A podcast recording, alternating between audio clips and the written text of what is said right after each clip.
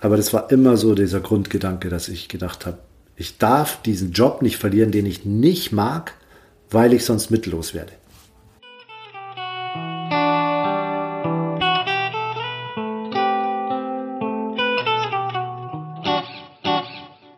Hallo, ich freue mich, dass du zum ersten Mal oder wieder einschaltest.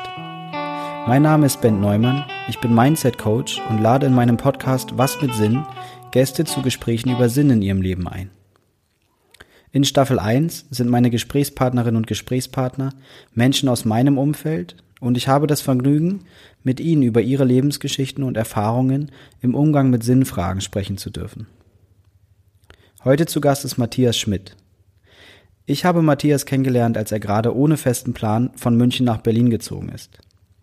Ich weiß, dass er zuvor jahrelang einen Job ausübte, der ihn nicht erfüllt und sogar krank gemacht hat. Und ich weiß auch, dass sein aktuelles Leben und Berufsleben mittlerweile ganz anders aussieht. Im Gespräch mit Matthias wollte ich herausfinden, wie sein Job in München ihn so fertig machen konnte und weshalb er es überhaupt hat so weit kommen lassen und wie es mit dieser Geschichte dann überhaupt möglich ist, sich ein völlig anderes Berufsleben aufzubauen. Matthias spricht viel über seine Ängste, die ihn insgesamt elfeinhalb Jahre lang beruflich etwas haben machen lassen, was er nicht mochte. Er zeigt sehr eindrucksvoll auf, mit wie vielen Ausreden und faulen Kompromissen er immer wieder versucht hat, es einfach passend zu machen. Obwohl eine Stimme in ihm schon sehr früh wusste, dass dies nie passen wird. Toll ist es, dass er mittlerweile einen deutlich anderen und gesünderen Umgang mit dieser inneren Stimme hat. Und durch den Mut, den er irgendwann aufgebracht hat, hat er wahrhaftig eine Transformation erlebt, über die wir beide im Gespräch immer wieder schmunzeln mussten. Mehr Informationen und den direkten Kontakt zu Matthias und seinen Angeboten findest du in den Show Notes dieser Folge. Diese Folge stellt den perfekten Übergang dar zwischen dem aktuellen Thema des Monats Zukunft und Vision im Juli und dem Thema im August Beruf und Berufung. Am Dienstag, den 27.07., startet der Kurs zum Thema Zukunft und Vision. Wenige Plätze sind noch frei. Wenn du dazu oder insgesamt zu meiner Arbeit, zum Thema des Monats im August, Beruf und Berufung oder zu mir als Person mehr Informationen haben möchtest, schau gerne auf meiner Webseite vorbei. Ich wünsche dir und uns allen nun ein wunderbares Hörvergnügen und dass dich diese Folge anregt, dir konstruktiv Gedanken über dein Berufsleben und den Kontakt zu deiner inneren Stimme zu machen. Alles Liebe, dein Ben.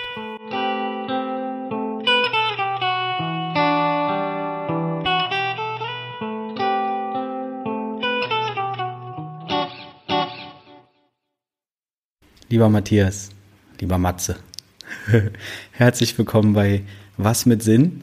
Ich freue mich riesig, dass du dir Zeit nimmst, heute mit mir über dein Leben zu sprechen. Danke dir. Hallo Ben. Hi. Hallo. Grüß dich. Schön. Mensch, wie geht's dir heute? Wie, wie sitzt du hier? Ich, ich darf dich sehen, das ist mein Privileg. Die Zuhörenden hören dich nur. Erzähl uns kurz, wie war dein Tag? Was, was ist so deine Stimmung gerade? Ich ähm, fühle mich ähm, sehr gut. Ich sitze in meiner Wohnung, habe alles aufgebaut. Hier Mikrofon, Laptop, alles steht bereit. Wir hatten gerade unser kurzes Vorgespräch und ähm, haben uns auch eingestimmt. Mein Tag war ganz äh, produktiv. Ich hatte keine berufliche Tätigkeit. Ich habe mein, ähm, meine Pflanzen, äh, mich um meine Pflanzen gekümmert. Ich war ein Eis essen und ähm, ja, morgen darf ich wieder arbeiten. Und genau, ich finde das auch jetzt ist ähm, eine gewisse Art von Arbeit. Wobei ich Arbeit für mich ja neu definiert habe, aber dazu vielleicht später. schöner Übergang, nicht abgesprochen. Da wollen wir gerne hin. Ich, ich, ich kenne dich schon ein paar Jahre oder wir kennen uns schon, ich glaube, wir haben jetzt gar nicht gerade nochmal nachgerechnet, sieben vielleicht. Könnte so, oder fünf. Eher so fünf, fünf? glaube ich, mhm. ja. Und in diesen fünf Jahren ist viel passiert und vor allem davor ist auch sehr viel bei dir passiert. Gerade in puncto Arbeit und deine Einstellung zur Arbeit und auch zu dir selber. Und deshalb freue ich mich ungemein, dass wir heute darüber sprechen, weil ja, du hast mich seither äh, inspiriert und ähm, ich habe auch eine ganz konkrete Situation in Erinnerung, wo eigentlich mir klar war, Geschichten wie deine zu hören, macht was mit mir und wird bestimmt auch mit vielen anderen Menschen machen. Also es war eigentlich schon immer so, glaube ich, ein unbewusster Traum, dann dich irgendwann auch mal zu interviewen und halt auch andere Menschen mit, mit einem Podcast oder etwas ähnlichem. Und das machen wir jetzt wahr. Ähm, wir kommen auch gleich nochmal dazu, was du jetzt aktuell arbeitest und warum du manche Tage quasi nicht arbeitest, manche doch und, und äh, wo du gerade sitzt und wo du dich aktuell aufhältst und so. Also wir kommen auch zu dem, deinem aktuellen Leben und Arbeitsleben und holen aber so ein ganz bisschen aus. Und ähm, du weißt aber auch, von welcher Situation ich gerade gesprochen habe. Die Situation, wo wir beide ähm, mit einigen Kollegen damals ähm, in Polen auf einer internen Fortbildung waren. Wir haben beide für die gemeinnützige Bildungsinitiative Mehr als Lernen gearbeitet und haben uns dort ähm, zu unserer jährlichen Fortbildung zwei Wochen zurückgezogen und haben uns teilweise, die die wollten, an ein, in einem Abendritual eben auch mal so unsere Lebensgeschichten erzählt. Und du warst damals in der Runde so mit einer der Ältesten, glaube ich. Waren alle so ein bisschen. Mit Abstand. Mit Abstand. Ja, ich glaube, ein, ein, zwei konnten noch so alterstechnisch vielleicht ein bisschen mithalten, aber viele waren noch jünger als ich. Also wir haben ja auch ein, ich weiß gar nicht, wie viele Jahre Altersunterschied. Einige. Ähm, vielleicht zehn oder so. Ja, ja. knapp, neun ja. Jahre. Und ähm, Genau, und das war eher so mein Alter und ein bisschen, bisschen jünger. Und wir saßen dort alle und haben unter anderem deiner Lebensgeschichte gelauscht. Und du hast gerade auch nochmal im, im Vorbereitungsgespräch gesagt, dass äh, das war ja eigentlich auch schon ein Moment wie so eine Art Podcast. Da muss man ja gleich dazu sagen, dass ich ja eigentlich gar nicht wollte. Wie also bitte? du hast, du hast mich ja auch dazu animiert, am letzten Tag ähm, die Möglichkeit als letzte Person, weil alle anderen waren schon dran und haben ihre Geschichte auf dieser kleinen Bühne äh, in diesem Dachgeschoss mit äh, schönen Lampions und äh, dunkler Atmosphäre und äh, die gemütlichen Leute äh, saßen, also lagen gemütlich auf den ähm, Kissen und so und dann war dieses Setting da und ich habe mir die ersten Abende so angehört und hatte aber gar nicht das Bedürfnis, mich da vorne hinzusetzen und meine Lebens, weil es ist in dem Moment, ähm, zu dieser Zeit ging es mir jetzt emotional nicht besonders gut. Ähm, und du hast dann zu mir einfach nur gesagt, ich habe das Gefühl, es würde dir gut tun. Oh. Und dann habe ich so gedacht, verdammter Kerl, ich habe es gewusst. Ja. ich hatte immer dieses Gefühl, so äh, dieser innere Schweinehund, diese ähm, diesen Mut aufzubringen, da vorne sich jetzt hinzusetzen, ähm, auf diesen Stuhl und auf diese Bühne und dann ähm, da auszupacken. Da war ich äh, die ersten Tage nicht fähig dazu. Und dann war es eben der letzte Moment, wo du gesagt hast, jetzt wäre noch Platz für eine Person oder der Zeitraum für eine Person, die möchte. Und dann diese kurze, dieser kurze Moment der Stille, wo ich in der Ecke dieses Dachgeschosses saß und dann habe ich mir gedacht, jetzt oder nie. Und dann bin ich aufgestanden und bin wie so ferngesteuert auf diese Bühne. Das ist so das Setting gewesen. Das war schon krass. Stimmt. Ja, ich habe es moderiert und ich habe einige Details dieser Geschichte vergessen oder verdrängt. Ja, klar. Ist ja auch viel passiert seitdem. Aber ja, ja das aber ist äh, mir sehr, sehr präsent geblieben. Mensch. Ja, also ähm, vielleicht nicht gezwungen, aber animiert. Nee, du, du zwingst niemanden. Das war, seit ich dich kenne, ist es immer ähm, Nee, also ich habe mich motiviert danke, gefühlt. Danke, danke. Sehr gut, sehr gut. Ja, und dann hast du da ausgepackt. Und äh, wir durften Lieder mitbringen. Also alle haben, die sie wollten eben, haben damals Lieder mitgebracht, sich vor äh, ihr eigenes Leben so anhand mit Hilfe dieser Lieder vorgestellt. Und ja, da war, da war, äh, war richtig viel Emotion im Raum und du hast, hast einfach äh, diese Bühne dann, also in meiner Wahrnehmung massiv gerockt. Und das einfach, indem du wirklich sehr ehrlich erzählt hast, was du halt bis dahin schon erlebt hast. Ja, da war so alles dabei in, de, in, diese, in dieser Woche, in dem, in dem Gutshaus, wo wir die vielen Schulungen äh, gemacht haben und so. Und da war bei mir Trennungsschmerz, war voll akut. Mhm. Ähm, Perspektivlosigkeit, ich wusste nicht, wohin und was mache ich hier überhaupt und ähm, ja, und dann habe ich das äh, auf der Bühne einfach alles erzählt. Und ja, ja. das war ziemlich cool. Ja, war ein geiler Moment. Genau, haben wir beide glaube ich, als sehr intensiv in Erinnerung. Dann lass uns doch mal probieren, vielleicht ein bisschen zu rekapitulieren, was eigentlich davor so passiert war, weil, ähm, wie gesagt, die Geschichte damals ist immer noch dieselbe Geschichte. Es, ist, äh, es begann alles mal mit. Der Trennungsschmerz ist nicht mehr da, aber das, sonst ist. das ist gut. Nee, nee, aber die Geschichte, die du quasi damals erzählt hast, die, also dein Leben hat ja ganz lange in München stattgefunden. Dort bist du geboren und hast auch, ich glaube, bist du so, äh, wie lange? Bis, bis Ende 20 hast du dort gewohnt? Ähm, bis 31. 31, okay. Und ähm, ja, du hast, glaube ich, nach der ähm, Schule ziemlich direkt eine Lehre angefangen. Nach der mittleren Reife mhm. War es damals einfach so, dass ähm, ja, du hast nicht die Möglichkeit zu studieren, weil du mittlere Reife gemacht hast. Du, ich hatte keine Lust, weiter auf die Schule zu gehen, weil ich die Schule ähm, kurz gesagt gehasst habe. Deswegen war für mich irgendwie Abitur nachholen ähm, über einen zweiten Bildungsweg ähm, gar keine Option. Und ja, dann ähm, ist die nächste Option einfach ähm, eine Ausbildung zu machen. Mhm. Und ich war damals 17 und hatte keinen Schimmer von dem, was ich äh, machen will. Ich wusste überhaupt nicht, äh, ich hatte auch gar kein großes Interesse danach zu suchen. Ich war mehr mit mir beschäftigt und dem, was ähm, äh, ich in dem Moment gerade so wahrnehme. Und das äh, war alles für mich, also Überforderung mhm. auch fast schon. Und ich habe mich dann einfach so ein bisschen leiten lassen und ähm, habe dann auch geguckt, was Schulfreunde ähm, so machen.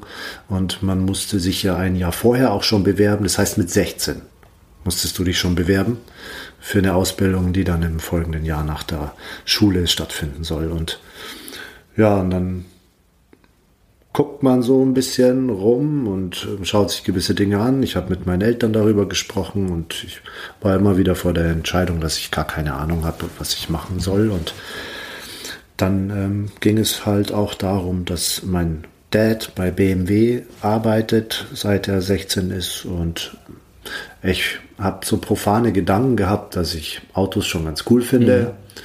Mhm. Ich habe mir gedacht, so mit den Händen arbeiten könnte auch ganz gut klappen. Meine Eltern würden das mögen, wenn ich das mache. Es ist eine stabile Firma, da verdient man ordentlich.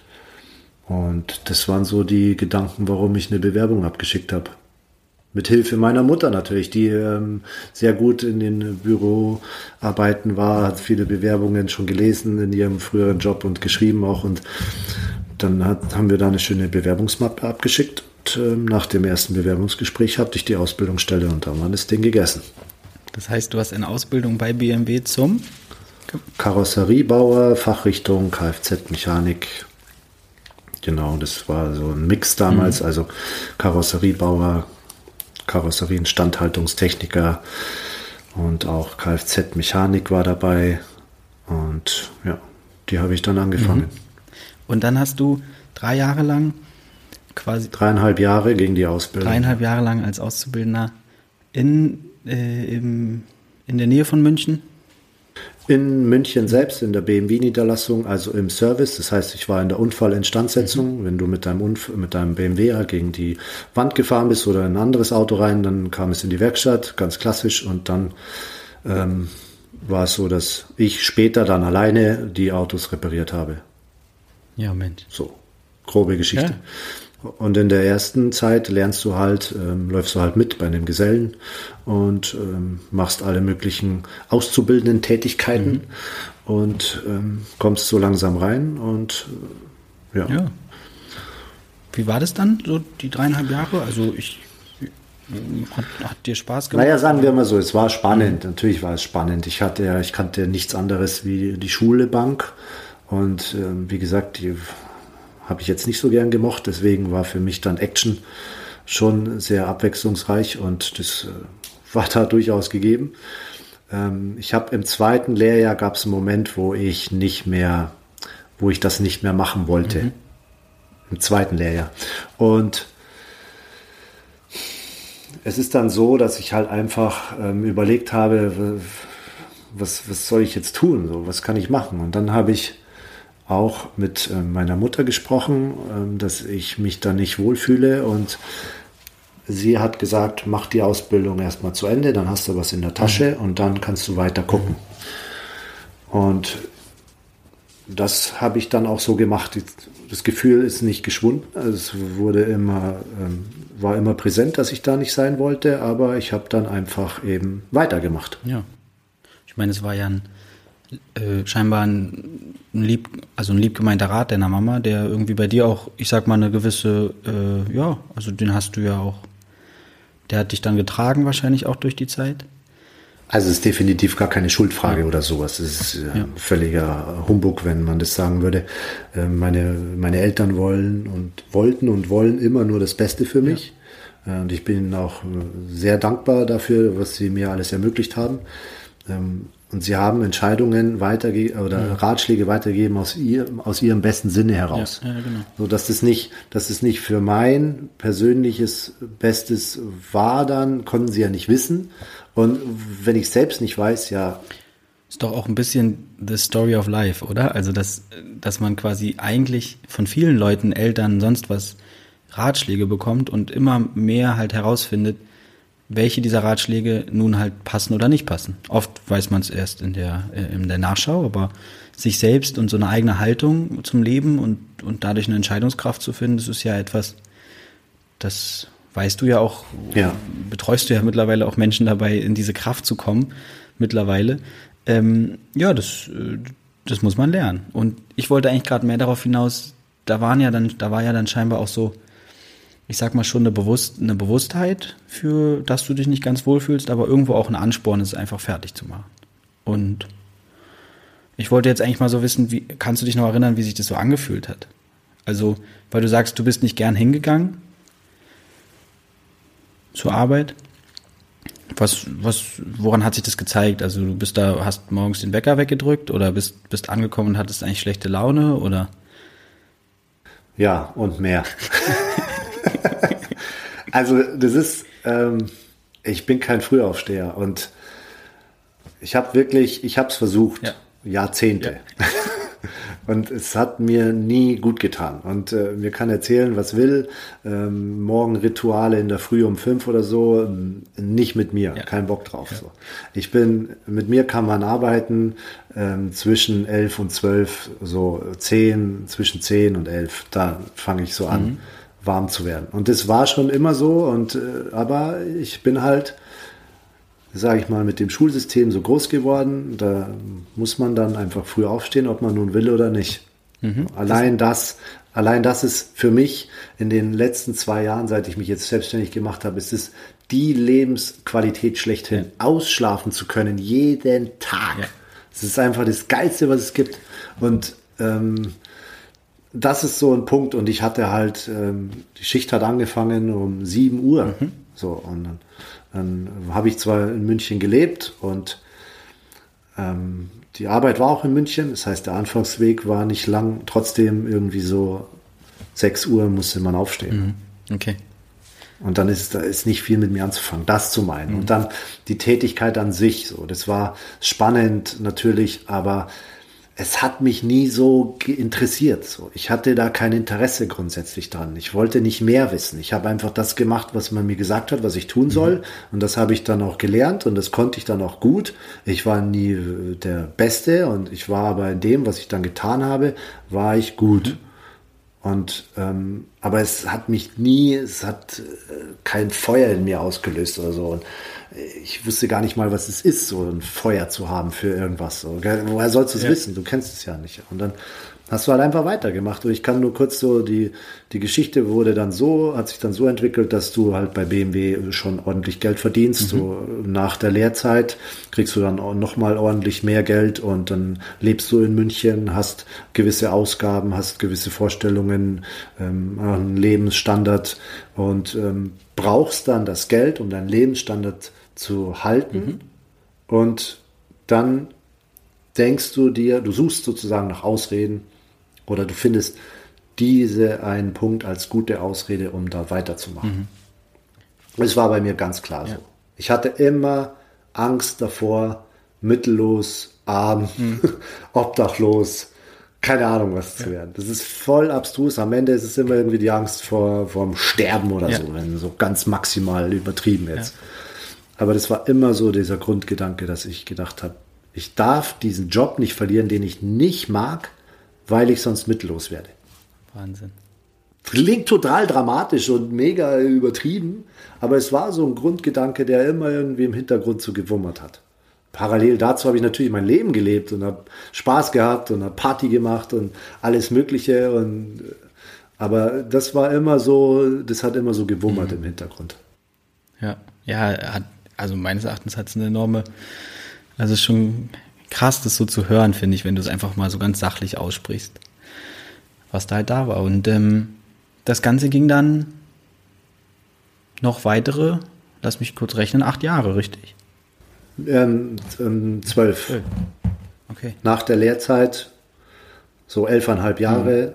Mhm. Ähm, und da ist dann natürlich auch noch viel passiert. Also ich habe dann die Niederlassungen gewechselt mhm. in München, habe mir dann mal was anderes äh, angucken dürfen, andere Kollegen, habe ähm, neue Leute kennengelernt, ähm, neue Arbeiten kennengelernt, ähm, war dann auch mal sogar ein Jahr lang im, bei der BMW AG äh, in einer anderen Abteilung, habe da neue Tätigkeiten gelernt. Ähm, und die letzten acht Jahre, das waren dann das war dann so der Moment, wo ich nach so drei, vier Jahren gemerkt habe, jetzt ändert sich nichts mehr. Mhm. Also es, es, es gibt keinen Wandel mehr in, einem, in einer Struktur, die mir grundsätzlich keinen Spaß macht. Aber jetzt bin ich echt noch tiefer versteift da drin. Ja. Weil es wurde dann sozusagen ausgelagert ein bisschen komplexere Geschichte jetzt, aber es wurden verschiedene Berufszweige von München ausgelagert, in der Nähe von München in ein Zentrum gepackt. Und da gab es dann auch noch Zweischichtbetrieb. Und da wurden dann alle sozusagen reingepfercht und da konnte man seiner Arbeit nachgehen. Und da war dann nichts mehr. Also es war auch so ein Industriegebiet, mhm. da gab es auch irgendwie keine, keine Kundschaft mehr die du mal gesehen hast, sondern du warst da und hast ein Auto nach dem anderen abgearbeitet, hast deine Pause gehabt und ähm, Feierabend und dann bist du wieder hin am nächsten Tag. Und das, das war dann so der, das war dann echt schlimm. Mhm. Das heißt eigentlich Sackgasse dann. So. Sackgasse, Sackgasse, aber ähm, für mich war das dann so, ich habe dann nicht aufgeben wollen. Mhm. Dadurch, dass ich aber nichts anderes kannte, habe ich gedacht, in diesem kleinen Kosmos muss ich da raus. Und dann habe ich, also grundsätzlich nochmal zur Erinnerung, das ganze Thema an sich hat mich nie interessiert. Auto. Ja. So. Äh, ich fand's cool, ich hatte auch einen geilen BMW, den habe ich auch gern gehabt, aber das ähm, alles so technische oder so diese Feinheiten davon oder nur, dass man mehr wissen will, hatte ich nicht. Mhm. So grundsätzlich war es dann so, dass ich aber nichts anderes kannte. Dann die, in diesem Kosmos habe ich gedacht, ich muss da was machen. Und dann habe ich ein Maschinenbautechnik-Studium auf Fernbasis angefangen, um ähm, da rauszukommen, wo ich war, und zwar in eine, also Karriereleiter sozusagen mhm. hochzuarbeiten. Und jetzt musst du dir vorstellen, du bist in einem System, wo du gar keinen Bock hast und dann lernst du was, was noch viel schwieriger ist, wo du auch gar keinen Bock hast. Mhm. Und da habe ich dann, da saß ich dann wirklich so in einem Präsenzunterricht in, in Würzburg in diesem hässlichen Gebäude, aber ist egal. Und dann saßen wir da in diesem Raum und dann hat er irgendwas erzählt von äh, mathematischen Gleichungen über Fahrzeugtechnik ähm, und auch über, ähm, es war allgemein gehalten, Maschinenbautechnik, dann auch so Aufzugsberechnungen, wie ähm, der Motor, wie stark der sein muss und noch viel komplexer. Und ich saß da und es war wie wenn du wirklich so Chinesisch ähm, lernen mhm. müsstest. So, ich hatte echt, ich hatte auch gar kein Interesse daran, habe auch null verstanden. Mhm. Und da war dann wirklich so, dann, dann hat es dann langsam so angefangen, wo ich mir gedacht habe, okay, was machst du eigentlich hier? Mhm.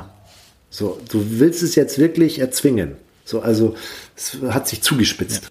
Ja, ja. Okay. Und irgendwann ist, ist irgendwie was, also irgendwann hast du eine Entscheidung getroffen.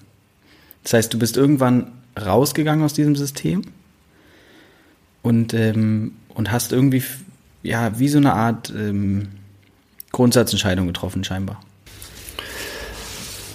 also ich, um es detaillierter zu beschreiben, weil das, was du jetzt in einem Satz gesagt hast, ist anderthalb, zwei Jahre mit vielen Gedanken und vielen Gesprächen mhm. auch.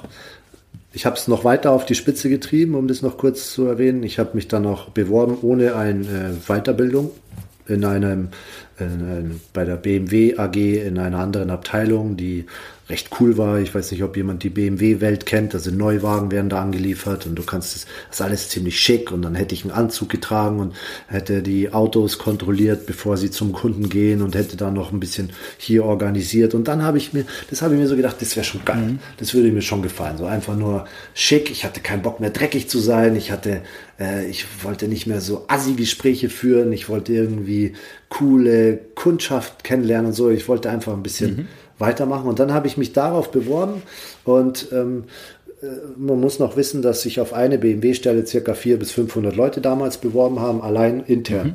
von extern gar nicht zu reden. Und ähm, dann hab, bin ich unter die letzten zwei gekommen mhm. und ähm, er hat dann den anderen genommen. Mhm.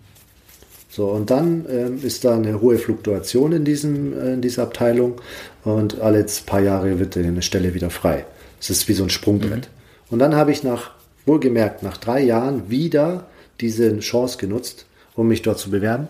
Und dann war ich wieder unter den letzten zwei und die hat wieder den anderen genommen, obwohl er mich noch kannte von damals. Und dann habe ich mir so gedacht, das kann doch nicht wahr sein. Wie sauer warst du? So, Wie sauer was warst ist denn hier richtig sauer? Ich bin Auto gefahren, während der mich angerufen hat. Und dann habe ich, äh, bin ich ran und ich war, und ich habe in dem Auto, habe ich geschrien dann so. Weil ich gedacht habe, willst du mich jetzt verarschen, oder? Das kann nicht wahr sein. Also das Bewerbungsgespräch lief super und ja. so und ich bin gut rübergekommen und die Qualifikation stimmte auch. Ich war, weißt du, und so. Und dann habe ich mir gedacht, so, das kann nicht wahr sein. Es sollte nicht sein. Es sollte nicht sein. Aber wenn du dir halt, du kennst halt nichts anderes. Ja, nee, du warst voll noch drin und da voll. konntest du noch nicht sagen, es sollte nicht sein. Das geht nicht. Okay.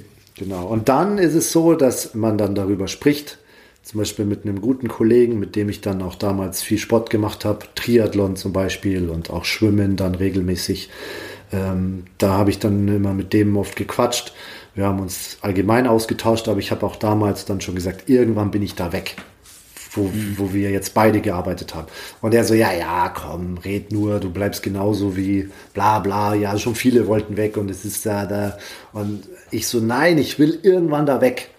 Und, mhm. und ähm, dann hat sich dann hat sich das so aufgebaut und dann keine Ahnung, irgendwer hört zu und dann schickt er dir Leute, die ähm, dich unterstützen dabei und das war halt dann damals einfach ähm, unser der Kontakt, den wir beide kennen. Meine damalige Freundin, die hat mir ähm, einmal was gesagt, das ist so der erste Stein, der so ins Rollen kam und es war so folgender Satz: Wenn du von der Arbeit kommst, dann bist du zwei Stunden lang nicht ansprechbar. Ich wollte dir nur sagen, dass das nicht normal ist, dass das nicht gesund ist. Nur so mhm. für dich. Und mhm. dann so, habe ich das einfach so, ja, ja, habe mich hingelegt auf die Couch geschlafen, weil ich einfach müde bin von diesem früh aufstehen Scheiß. Und dann fängt es halt irgendwann mal so an zu rattern in meinem Kopf, wo ich mir denke, das ist, das kann nicht wahr sein, so. Und dann redet man, dann öffnet man sich, dann und dann hat man jemanden, der jemanden kennt, der das, der schon mal in dieser Situation war, was der dann gemacht hat damals und wie der sich entwickelt hat und so. Und dann redet man mit dem und so. Und dann kommt man auf einmal mit so einem, so einem Menschen in Kontakt und spricht darüber und öffnet sich über die eigene Unsicherheit und mhm. dann erfährt man Dinge wie was wie das draußen sein kann. In der großen, weiten Welt, wenn man das so sagen kann, weil es so bescheuert war. Ich war in vielen Ländern damals, habe Urlaub gemacht und dies und das und so denkst du dir so, ja, aber dein Geist ist ja, trotzdem. Deine, deine Lebenswelt, ich finde, wir können sie uns gut vorstellen. Deine Lebenswelt war, war doch beschränkt einfach, also ja, natürlich. Ja, das ist ja. so. Ja. ja, genau. Und dann ist dieser Stein immer mehr ins Rollen gekommen und, und äh, irgendwann konntest du deinem Kollegen sagen, ich mach's jetzt wahr. Ja, auch da wieder diesen, diesen einen Satz, den du gesagt hast, da liegen wieder anderthalb Jahre dazwischen. Und das ist so dann, ähm, was hat man für Möglichkeiten dann in dem Moment? So.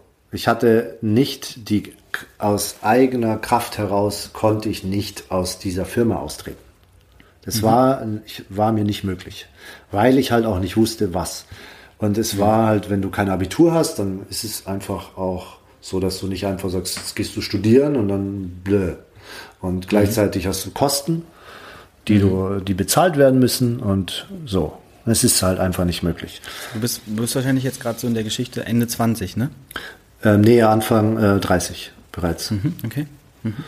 Und ähm, das ging dann alles ziemlich schnell dann. Hinten raus mhm. war das dann innerhalb von anderthalb Jahren, war das dann, ähm, war das dann geklärt mit BMW. Aber es kam halt dann zu dem Moment, wo ich jemanden kennengelernt habe, die eben gesagt hat, ja, sie ist halt zu ihrem Arzt gegangen. Mhm. Und dann hat sie mir das halt erzählt, wie das überhaupt abläuft, wenn du, wenn du da hingehst und sagst, du kannst nicht mehr aus eigener Kraft heraus dir was Neues suchen. Du brauchst mhm. Hilfe. Mhm. Und diesen, diesen Schritt, den hat sie mir halt erklärt, auch was danach kommt. Und bei mir ist es immer so, ähm, meine Struktur ist mir wichtig, meine Sicherheiten sind mir wichtig. Ich brauche eine klare Vorstellung, wie das ablaufen soll, auch wenn es jetzt nicht bis ins hohe Rentenalter geht. Aber grundsätzlich mhm. muss ich wissen, wo die Kohle herkommt. Und dann hat mhm. sie mir halt sowas erzählt wie Krankengeld und ähm, soziale Absicherung in, in Deutschland und äh, diese ganzen Geschichten, die halt vorher, die ich nicht wusste, weil woher auch interessiert, hat mich ja nicht interessiert. Und dann ähm, kam es zu dem Punkt, wo ich dann Termin bei meinem Hausarzt gemacht habe und das war dann wirklich ein Game Changer. Dann saß mhm. ich da. Dann saß ich da im Wartezimmer und dann hat er gesagt, so, kommen Sie bitte in mein Zimmer. Und dann saß ich da und er kam in, hinter seinen Schreibtisch, hat sich hingesetzt. Und dann war ich ganz so ruhig und dann sitzt er da und schaut mich an und sagt, was kann ich für Sie tun, Herr Schmidt? Und er kennt mich, seit ich 13 bin. Also. Mhm. Und dann, dann auf einmal, boom. Und ich so, okay, jetzt musst du dich nackig machen. Genauso ja. wie in diesem, äh, in, in, in, dem Gutshaus, wo wir, wo ich auf der Bühne saß. Das ist jetzt der Moment, wo du jetzt, jetzt musst du, oder du gehst halt einfach, stehst auf, kommentarlos und gehst. Oder du sagst es halt jetzt, wie es ist. Und dann habe ich so mit zitternder Stimme und Tränen in den Augen habe ich gesagt, ich kann nicht mehr in die Arbeit gehen. Hm. Und dann hat er halt auch gesagt, so, ja, mehr muss ich nicht wissen, hat er gesagt. Und dann hat er das eingeleitet, dass er mich krank geschrieben hat, zweimal drei Wochen. Mhm. Und dann fängt der Ball, kommt der Ball ins Rollen und dann ähm, habe ich mir psychologische Unterstützung brauchst du dann, das ist dann mhm. notwendig und dann ähm, Psychotherapie brauchst du dann, äh, also du musst dir was suchen und dann kommt dieser, kommt dieser Kranken, äh, Kass, Krankenkassenapparat dann äh, ins Laufen und dann bist du drin und dann suchst du dir Hilfe und dann hast du, was mir halt geholfen hat, ist Zeit zu bekommen. Mhm. Und die Sicherheit, dass ich jetzt nicht eben obdachlos oder mittellos werde. Mhm. Und dass ich ähm, genug Geld bekomme von jemand anderen, ohne eine Tätigkeit auszuführen und trotzdem halt gucken kann, was ist jetzt mit mir. Und das ist schon krass, mhm. das fand ich schon ziemlich mhm. geil. Und dann mhm. ähm, dann habe ich die ersten zwei Monate im Prinzip nur geschlafen. Also wirklich, ich bin einkaufen gegangen an einem schönen Tag. Ähm, sonnig war es. Äh, kurzer Hose bin ich einkaufen gegangen, dann bin ich zurück und war fix und fertig von diesem Einkauf. Ja. Im Supermarkt. So. Ja. Und dann, ja. ja, ich glaube, nach all dem, was du jetzt nur in Ansätzen erzählen, erzählt hast, kann ich mir das gut vorstellen. Ja. Eine richtig, eine richtige da hat sich der Körper erstmal richtig viel Erholung geholt. Ja. Und ich kann mir aber vorstellen, dass es irgendwann auch, dass du gemerkt hast, dass du zu mehr Kraft wieder kommst. Naja, es war schon so, also du hast so diesen rationellen Teil in dir, der sagt, okay, du bekommst immer wieder Unterstützung. Also die Ärztin damals hat auch gesagt, sie bekommen meine volle Unterstützung. Ähm, die Therapeutin hat gesagt, wir, wir reden darüber und so. Und dann zusätzlich hast du ja den Alltag, den du frei gestalten kannst. Und dann guckst du halt, was du daraus machst. Und für mich waren halt, wie gesagt, die ersten zwei Monate so Erholung, nix Kopf irgendwie ausmachen oder einfach nur chillen. Und dann, mhm. dann ist es ja schon so, dass du gucken musst, okay, wie geht's jetzt weiter? Jetzt hast du den Ball ins Roll gebracht, jetzt musst du auch damit spielen irgendwie. Und dann, mhm. dann äh, fing es an, dass ich halt äh, mir drei Fragen gestellt habe. Ähm, wie kam es dazu, dass ich da gelandet bin? So, mhm. wie komme ich zu diesem Zeitpunkt? Also, und dann die nächste Frage, und was mache ich jetzt? Wo will ich hin? Mhm. Und dann auch noch eine weitere Frage, wer bin ich eigentlich? So, aber mhm. diese Frage, die hat sich schnell in den Hintergrund abgeschoben, weil die ist einfach so groß, dass du da ähm, so ganz langsam dein Leben lang immer wieder mal ein bisschen rangehst. Aber die grundsätzliche Frage, wie kam es dazu, war sehr wichtig, um gewisse Themen auch aufzulösen mhm. oder zu erkennen einfach nur. Aufzulösen ist auch immer so ein Quatsch. Zu erkennen einfach nur, wie, wie es dazu kam. Mhm. Das zu akzeptieren und dann aus dieser Ruhe vielleicht auch heraus dann weiterzumachen, wohin es jetzt gehen soll. Hm. Immer noch zu wissen, dass ich überhaupt keinen Plan hatte, was und wo und ich überhaupt. Wollte grad, ich wollte gerade sagen, weiterhin mit diesem, sag ich mal, Weltbild oder dieser, dieser Lebenswelt. Wie bist du dann vorgegangen bei der Frage, wo will ich hin? Ich habe zum Beispiel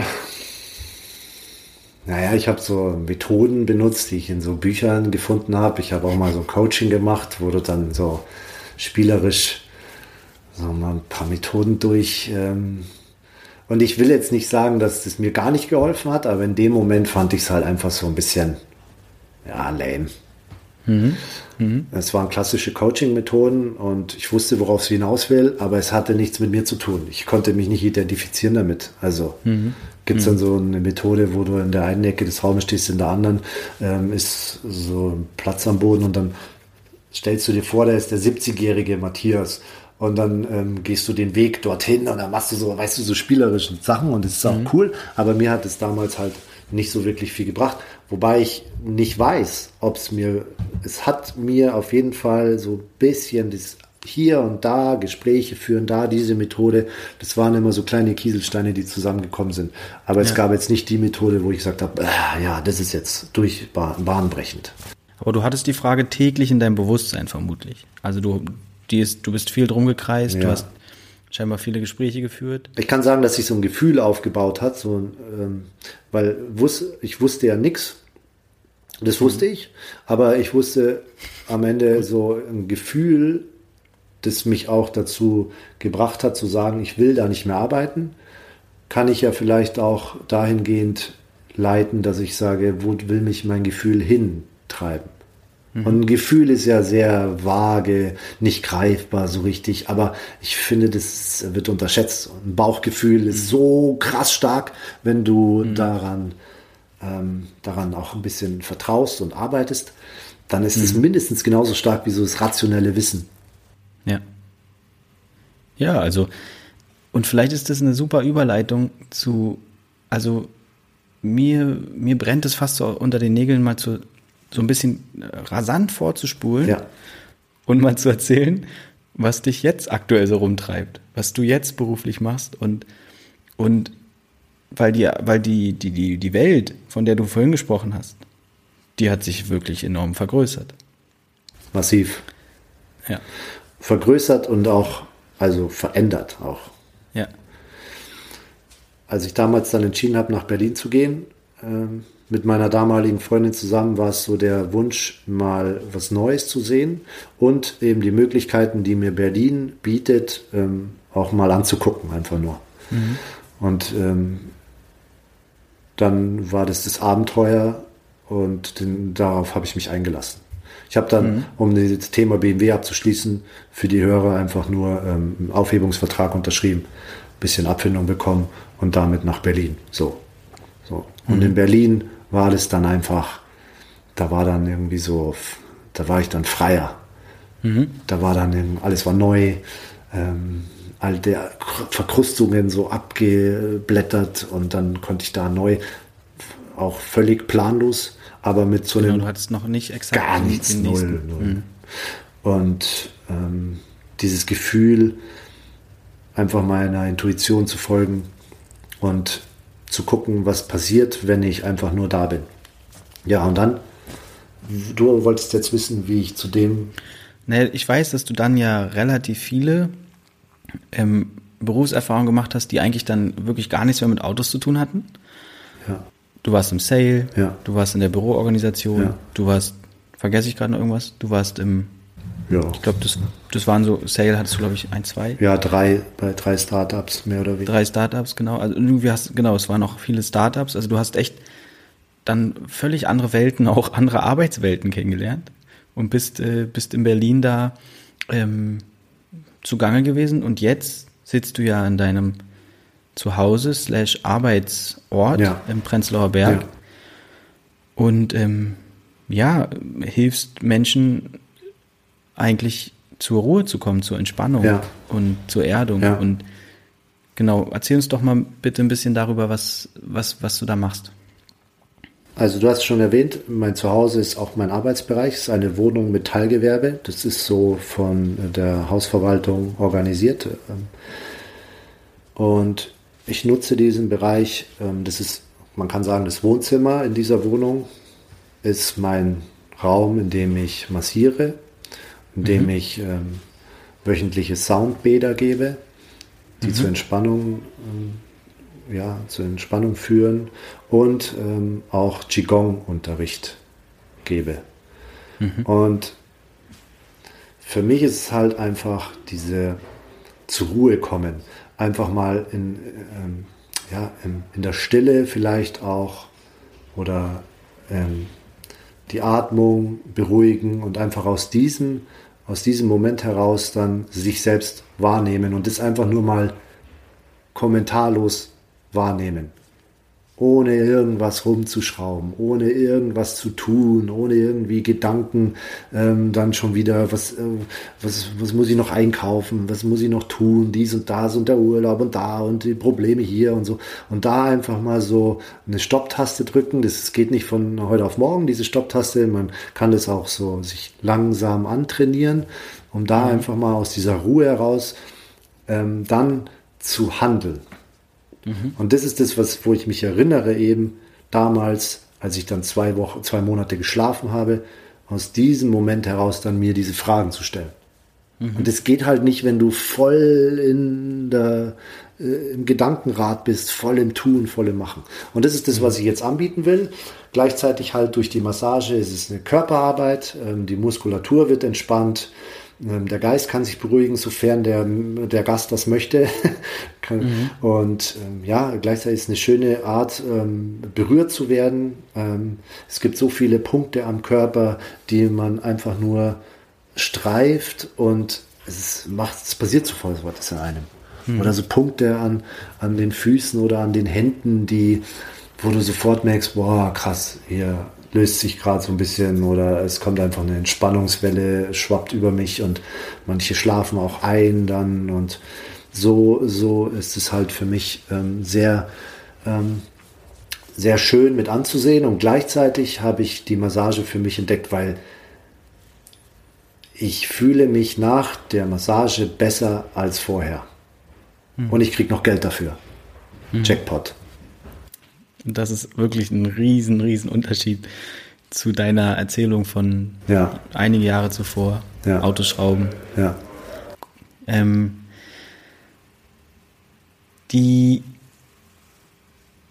also wie, wie kam es dazu? Oder nee, vielleicht vorab, also ich habe auch schon mal eine Massage bei dir besucht und ich kann das alles ähm, bestätigen. Es, es ist eine wirklich wahnsinnig entspannende äh, Erfahrung bei dir. Auch in deinem Wohnarbeitsbereich dort unglaublich äh, schön. Und du machst das jetzt schon zwei Jahre, glaube ich, in etwa? Ja, zweieinhalb. Zweieinhalb Jahre bist Fast du quasi in der Selbstständigkeit? Naja, in der Selbstständigkeit bin ich seit Sommer 2019. Aber mhm. massieren mache ich schon, habe ich schon ein Jahr vorher und dann habe ich das so neben den Startup-Tätigkeiten so ein bisschen langsam aufgebaut und so. Okay. Ja. Und wir, wir werden auch den Link zu deiner, zu deiner Webseite verlinken und äh, dann können alle gerne mal vorbeischauen. Ich glaube, du bist auch gerade ein bisschen in so einem Rebranding-Prozess. Ja, das, weil, das entwickelt sich mhm. immer weiter. Das ist auch was Schönes, was ich noch nie erlebt habe, was ich immer wieder sehr dankend annehme, ist, ich entwickle mich weiter und es passiert äh, in einem sanften Tempo, aber es passiert. So, und ich mhm. kann halt wirklich sagen, so die letzten acht Jahre bei BMW war die Entwicklung gegen Null. Mhm. Und ähm, ich habe auch nichts Neues gelernt und so. Und selbst das, was ich gelernt habe, habe ich natürlich keinen Bock gehabt. Und jetzt passiert es so, das passiert so fließend und dann, mhm. dann ähm, kommt wieder so eine Idee oder es kommt auch jemand anders auf mich zu und sagt vielleicht ähm, dies oder das und dann äh, könnte das vielleicht interessant sein für dich, dann gucke ich mir das an und so und so entsteht zum Beispiel dann diese Qigong-Ausbildung, wo ich überhaupt keinen Schimmer hatte, was überhaupt Qigong ist und dann, mhm. dann gehe ich da einfach hin, lass meine Intuition, hat gesagt, es fühlt sich ganz gut an, da mal hinzugehen und dann gucke ich mir das an und dann habe ich kurzerhand entschlossen, ähm, die Ausbildung zu machen und so passiert es bei mir und jetzt habe ich den Faden verloren, was wolltest du wissen? Äh, ich wollte, nee, also ich habe gerade gesagt, du bist in so einem Rebranding-Prozess hm. und ich finde, du beschreibst aber gerade total toll, wie, wie sich eigentlich dein, die Entwicklung deiner, dein, deines Unternehmens, wie, wie du so eine Analogie feststellst zu deiner persönlichen Weiterentwicklung auch und alles wirkt ein bisschen ruhiger, ja. ein bisschen entspannter und ein bisschen natürlicher im Sinne von, du scheinst deutlich weniger wegzudrücken. Du scheinst deutlich weniger krampfhaft zu wollen. Hm mehr im Fluss zu sein. Und da passt natürlich Qigong auch enorm. Mega krass. Ja. Und das Krasse ist, wenn ich zurückblicke, weil ich sitze oft da und ich habe wirklich nicht viel zu tun. Jetzt mal Butter bei die Fische so. Ich, ja. ich, ähm, ich habe sehr viel Zeit für mich. Und ich, ja. ich kriege aber trotzdem so viel zusammen, dass ich davon leben kann, trotz Pandemie. Mhm. Mhm. Und dann sitze ich da und denke mir, so das alte, dieses alte Wummern kommt nochmal hoch, so jetzt, du musst doch was tun, jetzt ja mal nochmal das, oder? Und dann denke ich zurück, was im letzten Jahr oder anderthalb Jahren passiert ist, ganz neben der Pandemie jetzt mal, by the way, ähm, sondern einfach nur, was ich gemacht habe, alles so. Und dann denke ich mir so krass. Und das erinnert, muss ich mich immer wieder daran erinnern, wenn wieder diese innere Unruhe kommt, wo ich dann mhm. sage, und jetzt durch Qigong ist es so, ich spüre die innere Unruhe, wenn ich ähm, keine Ahnung, nach dem Aufwachen bin ich oft sehr verstreut und dann stelle ich mich erstmal hin und mache, boom, Qigong. Mhm. Eine Stunde so. Und dann, dann geht es erstmal in den Tag so.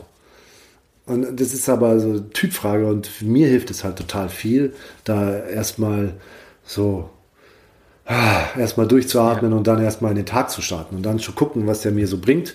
Und dann kann ich damit arbeiten, was dann da so kommt. Und ähm, ja, das ist halt für mich neu, völlig neu und immer noch neu, immer noch. Mhm. Immer noch auch so diese alten, also dieses alte Ich, also du, der dann immer mal wieder sagt, hä? Ja. Also früher hast du doch deutlich mehr. Ich, also wenn ich mich mal an meine Zeit, wo wir uns auch kennengelernt haben, dieses Pensum damals. Wahnsinn. Ich, also ich, aber äh, das hat ja auch was mit so einem Reifeprozess zu tun. Ähm, und wie würdest du dich denn jetzt rückblickend beschreiben? Also wenn du, oder was ist denn jetzt eigentlich in diesen, in diesen Jahren, seitdem du, seitdem du in Berlin bist, letztendlich bei dir passiert? Also als du irgendwann mal dieser aufgehört hast, dagegen zu kämpfen, dass BMW scheinbar nicht das Richtige für dich war und du irgendwie gesagt hast, okay, ich gehe in, in eine große weite Welt und Berlin symbolisiert sie. Was ist mit dir passiert? Na, ich habe einfach hingehört zugehört, was, was ich was ich überhaupt will und so. Und, hm. und was, was, was ist so mein, mein Part hier in diesem, in diesem Leben? Mhm. Und ähm, dann guckt man sich andere Leute an und redet mit anderen Leuten, dann spiegelt man sich irgendwie so, guckt, vergleicht sich auch natürlich und ähm, reflektiert. Und das ist das auch, was mir am meisten gebracht hat, die ständige Reflexion über mein eigenes Leben. Mhm. In den letzten Jahren kam dann auch irgendwann dazu, dass ich ähm, gesagt habe, jetzt ist genug reflektiert. Bis zu einem gewissen mhm. Punkt kann man auch das übertreiben. Jetzt mhm. muss man es dann einfach wieder mal in Flow kommen lassen, einfach laufen lassen mhm.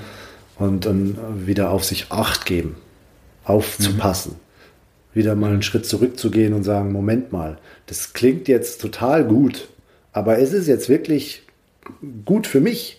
So, mhm. das, weißt du, dann macht man irgendwas total Positives, gesellschaftlich Positives, aber dann muss man kurz zurückgehen und schauen, ist es jetzt das für mich, ist es jetzt gut für mich? Und dann, mhm. Äh, wenn man allein das macht, dann kommt schon eine Ruhe rein. So. Und dann, das, ähm, dann entscheidet man sich wieder, okay, dann macht man es. Oder man macht es nicht. Oder man macht mhm. man vielleicht was anderes. Oder man macht gar nichts. Und das kam auch mhm. sehr oft vor. Wo ich dann an dem Punkt bin, okay, dann mache ich halt nichts. So. Ja. Ähm, ja.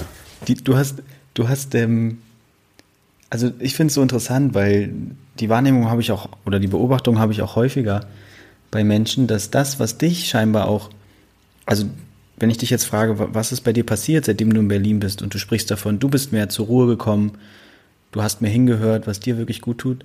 Und genau das, finde ich, tust du scheinbar auch mit deinen Kunden. Also du willst, also irgendwie hast du aus dieser, aus diesem eigenen Reifeprozess ja scheinbar auch eine Kraft oder, oder wie als ob du denen auch direkt weitergeben willst, diese Erfahrung.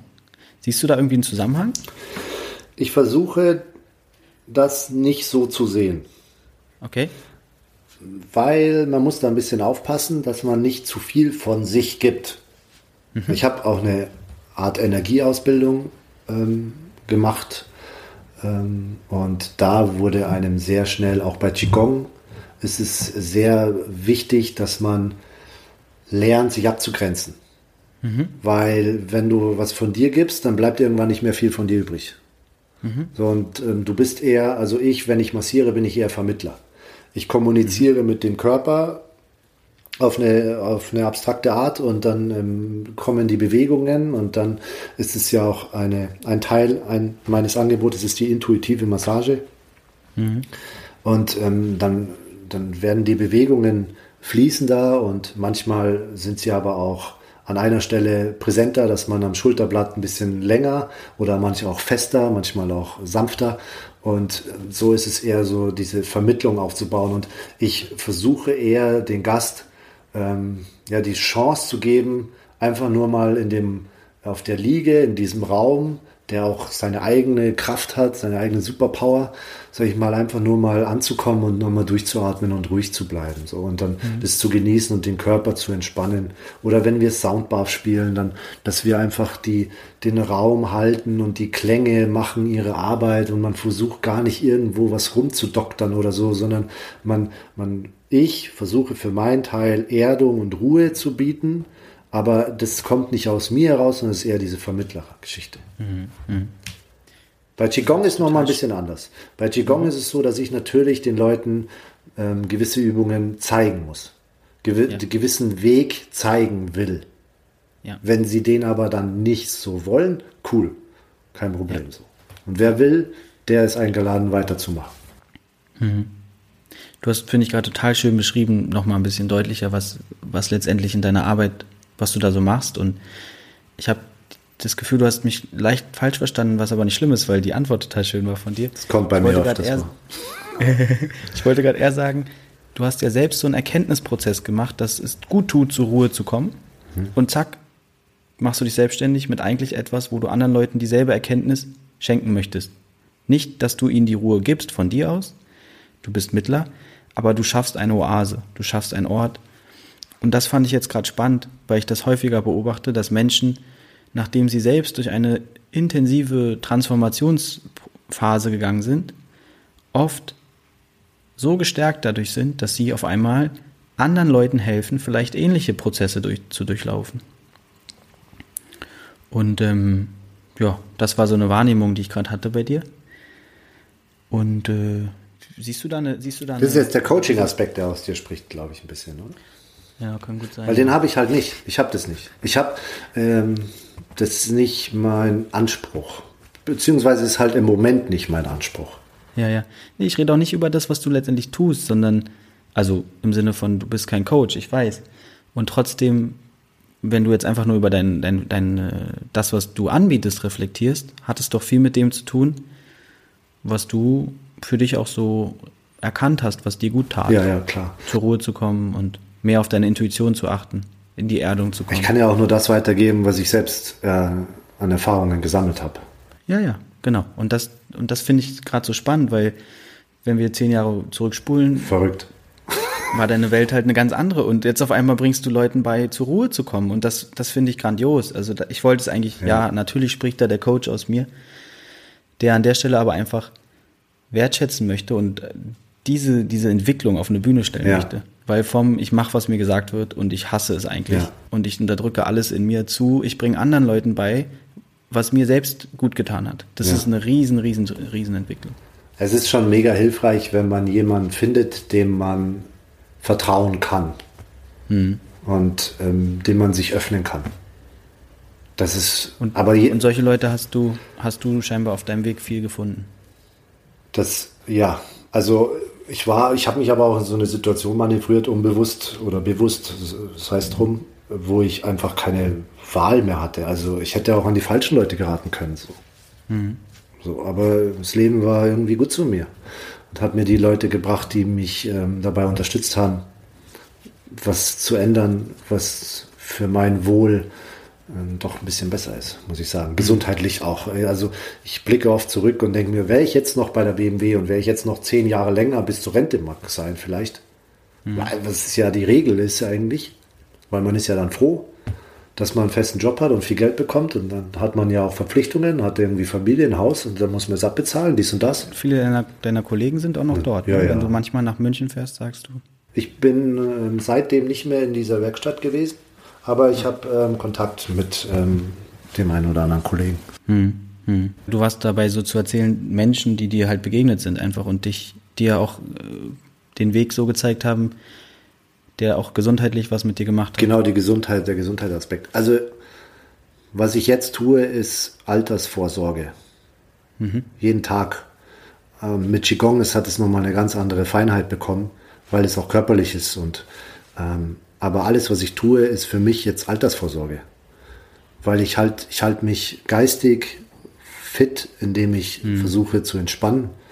Körperlich mhm. bewege ich mich mit äh, den Bewegungen im Qigong ähm, mit den Gesprächen, die ich führe, mit den Menschen, die ich jetzt in meinem Leben habe, die ähm, ja wohlwollend sind oder mhm. halt auch mal herausfordernd durchaus.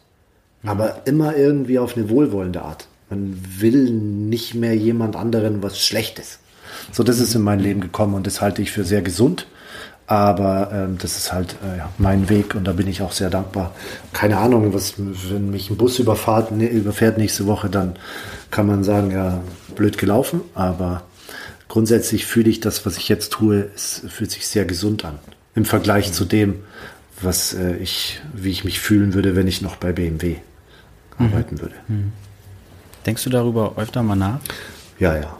Also nicht mehr so, ich träume tatsächlich ähm, des Öfteren davon, aber das mhm. lässt sich nicht steuern. Mhm. Ja. Was ist denn aus diesem, du hast vorhin so erzählt, diesem ja ängstlichen, immer Sicherheit habenden wollen Matthias geworden? Weil irgendwie in dieser Erzählung von dem Hier und Jetzt und auch der Dankbarkeit und da kommen Leute in dein Leben, das sind so Formulierungen, wo, wo ist die Angst noch? Oder wie, wie, wie nimmst du so diesen Part in dir wahr? Wie hat der sich weiterentwickelt oder wo ist er? Der ist immer noch da, mhm. aber ähm, er ist nicht mehr so laut. Mhm. Und er ist schon gar nicht mehr ein Feind. Mhm. Habe ich zwar früher jetzt auch nicht so gedacht, aber schon was Unangenehmes. Mhm. Ähm, ich habe immer noch ähm, Angst über gewisse Dinge, die einfach in der Unsicherheit liegen. Mhm. Aber ähm, dass ich gelernt habe, mit der Angst umzugehen, das ist halt, was ich früher nicht konnte. Früher war ich verhaftet dann in der Angst. Und dann ja. gab es kein Aus mehr. Dann wurdest du umzingelt und so und dann hat man dich festgehalten von der Angst und dann, und dann musstest du irgendwie ausbrechen und dann, was war danach? Auch nichts, nur Chaos. Schlaf, Schlaf. ja, Schlaf. Schlaf. Totale Müdigkeit, weil du so angestrengt warst oder halt Chaos. Und jetzt ist es halt so, ich sag mir dann oft, okay, ich äh, nehme dich wahr. Hm. Und äh, die Angst ist da, die ist berechtigt. Ich habe auch philosophisch viel äh, gelesen und darüber auch geredet, ähm, was Angst für einen Effekt hat und wie wichtig Angst ist in unserem Leben und mhm. ähm, wie wegweisend er sein kann. Ich sage immer so mhm. salopp, wenn du was machen willst und du hast keine Angst davor, dann ist es nichts wert. Mhm. Mhm. Also du musst da so, du musst ein bisschen Angst haben. Das ist sonst, ja. Ja, oder Respekt auch einfach. Ja, also, ja. genau. Nee, aber es hört sich total, also sehr, sehr ähm, auch schön, schöne Bilder, wie du, die, wie du grad, die du gerade gezeichnet hast. Und dass, dass dich die Angst halt nicht mehr so umzingelt letztendlich. Weil da sein, also sie ist ein Teil von dir, sie ist ein Teil von jedem und auch evolutionär betrachtet absolut notwendig. Ja. Und, äh, da habe ich noch eine coole Geschichte, die, der, der Schritt mhm. zur Selbstständigkeit war für mich einfach auch ein halbes Jahr voller Angst und Zweifel und Selbstzweifel mhm. und äh, wie und so und dann einfach nur die Vorstellung allein, weil wenn du dir halt einfach, keine Ahnung, 35 Jahre so, oder nee, Quatsch, aber jetzt mal so 20 Jahre im Prinzip gibt dir jemand Geld mhm. am Ende des Monats für deine getane Arbeit. Und den das kriegst du halt auf einmal. Und dann mhm. überlegst du, weil du halt weißt, es ist jetzt an der Zeit, sich selbstständig zu machen, weil Umstände sich geändert haben. Du hast gemerkt, du kommst in den Betrieb nicht mehr so zurecht, weil du hast eigene Ideen, die du verwirklichen willst. Du brauchst nicht die Ideen von anderen. Du äh, und dann ist aber dieser finanzielle Aspekt, wo du denkst, wo soll denn die Kohle bitte herkommen? Mhm. Also der muss, und dann diese die Vorstellung, dass du einfach Vertrauen haben musst, dass du was an den Markt bringst, wo du von tief in dir der festen Überzeugung bist, dass das gut ist, was du tust, weil du es gerne tust, dann bringst du das an den Markt und dann müssen aber Leute kommen, die das in Anspruch nehmen und dich dafür bezahlen. Und dieser Gedanke, mhm. boah, also der habe ich ein halbes Jahr lang habe ich gedacht, ja nee, das geht nicht. Also was, was redest du denn da? Und ich hatte da eben meine jetzige Partnerin, die ja ist schon, keine Ahnung, ihr Leben lang schon selbstständig. Und die hat mir das halt mhm. so erzählt, so locker flockig. Und sie hat es mir halt auch gezeigt, indem sie halt ihr Leben so lebt. Und ich konnte so reingucken. Und dann habe ich so, wie sie so lebt. Und dann habe ich mir, ja, also es klingt total banal, weil es gibt Selbstständige, die du dir angucken kannst und die verdienen ja auch alle gut und so.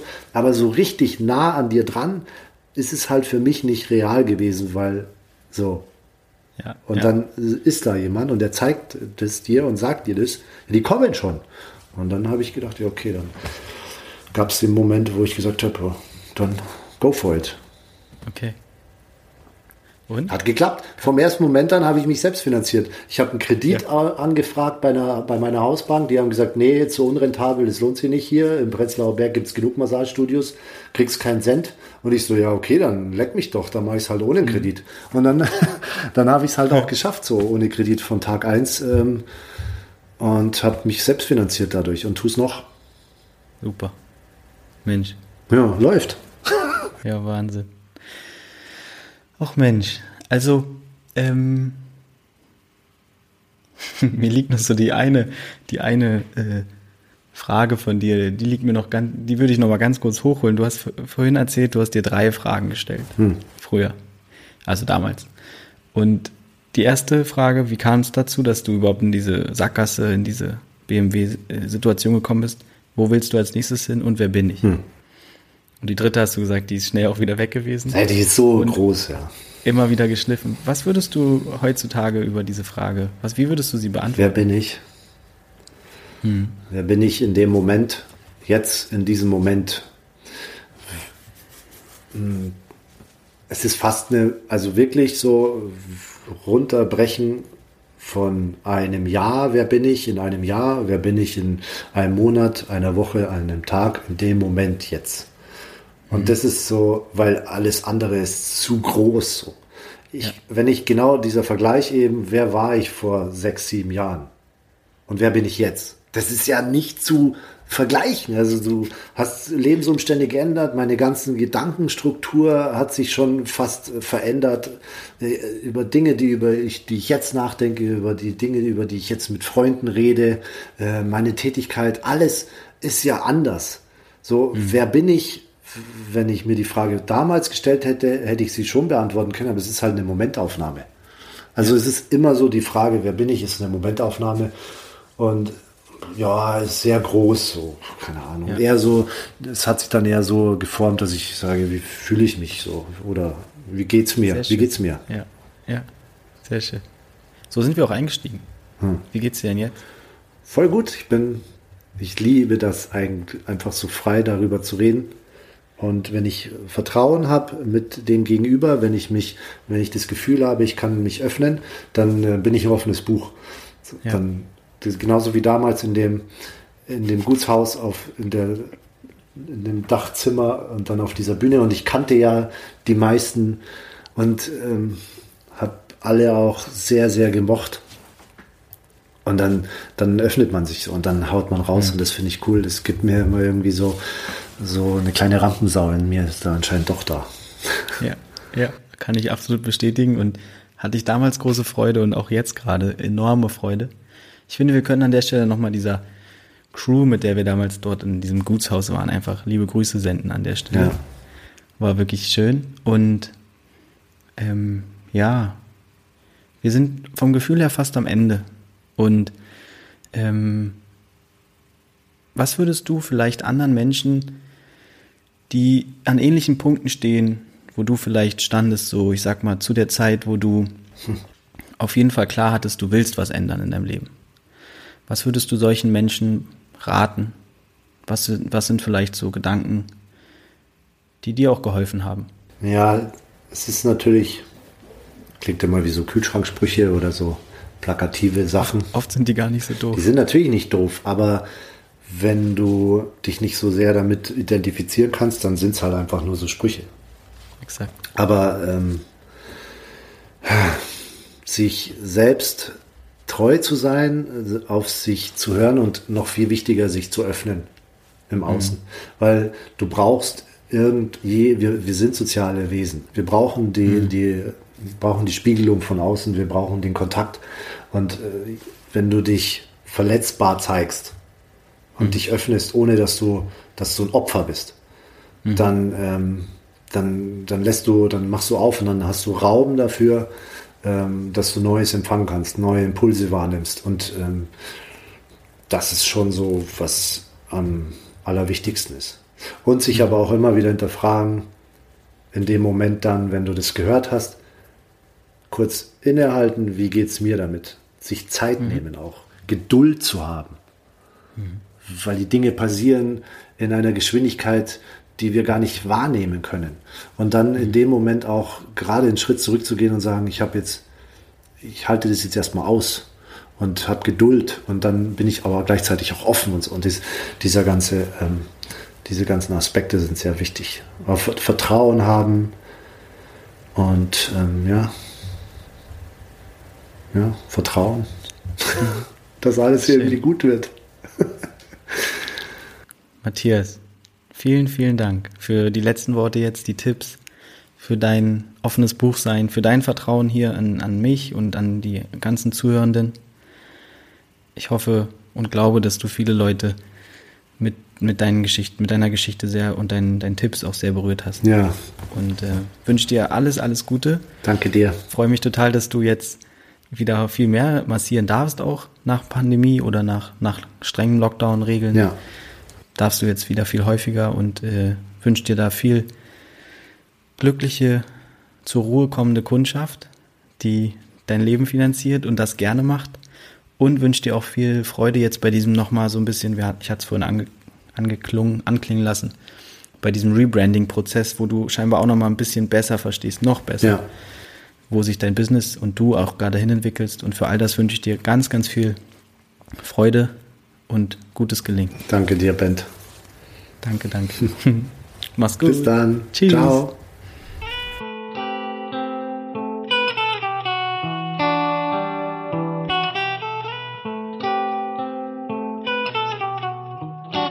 Das war Matthias im Gespräch über Sinn in seinem Leben. Du hast gemerkt, dass ich im Gespräch häufiger lachen musste, weil er seine Geschichte so authentisch und energievoll erzählte. Ich hoffe, die Folge hat dir auch Freude gemacht und dich zum Reflektieren angeregt. Ich wünsche dir nun gutes Sacken lassen und alles Gute. Bis zum nächsten Mal. Dein Ben.